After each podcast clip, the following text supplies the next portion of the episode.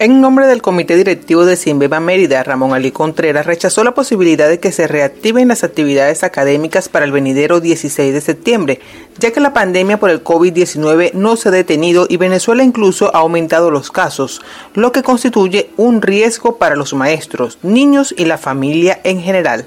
Tampoco existen condiciones para las clases virtuales, pues no hay luz, internet ni condiciones laborales. Asegura que los maestros no van a reincorporarse a las actividades en estas condiciones. Suscribimos y apoyamos el documento de la Directiva Nacional de la FBM por la grave crisis en lo económico, salud y educación que sufre Venezuela. Segundo, el COVID está en la fase más peligrosa de contagio. Tercero, el retorno a clase es un atentado a la vida de los alumnos, familiares, docentes, sus hijos y familia. No hay seguridad sanitaria ni planteles condicionados. Todos están deteriorados, sin alimentación escolar y la miseria que reciben los maestros por sueldo es de 2 a 4 dólares. Esto no es salario. Sin internet, sin electricidad, ni transporte, tenemos ocasión de maestros, no de esclavos, no al inicio de clase, ni a distancia, mucho menos presencial. Dirigimos a nuestros maestros, afiliados y a todos los padres representantes, a la sociedad civil. Digamos no al chantaje, no a la persecución, no a la esclavitud. No vamos a iniciar clase. Cambio